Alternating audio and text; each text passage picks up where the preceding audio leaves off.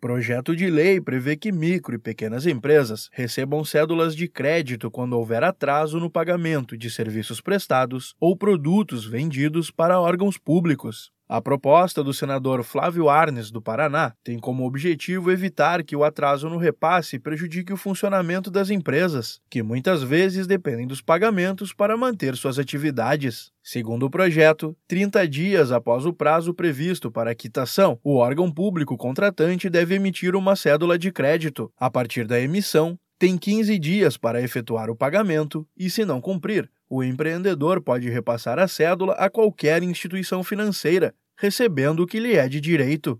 A medida serve para órgãos municipais, estaduais e federais. Consultor jurídico do Sebrae São Paulo, Silvio Vucinic fala da importância de incentivar micro e pequenos empreendedores a fazerem negócios com órgãos públicos, é um grande mercado, né? As compras públicas, governamentais, as empresas querem participar dessas compras, ter uma fatia desse mercado de fornecer bens e serviços para o governo. Essa medida vai contribuir para maior segurança jurídica das empresas, né? E elas realmente têm uma garantia com a cédula de crédito microempresarial de receber, né? Pelo serviço, pelo produto fornecido. É uma medida realmente que vai incentivar a participação das pequenas empresas nas compras públicas né, nesse fornecimento aí para o governo.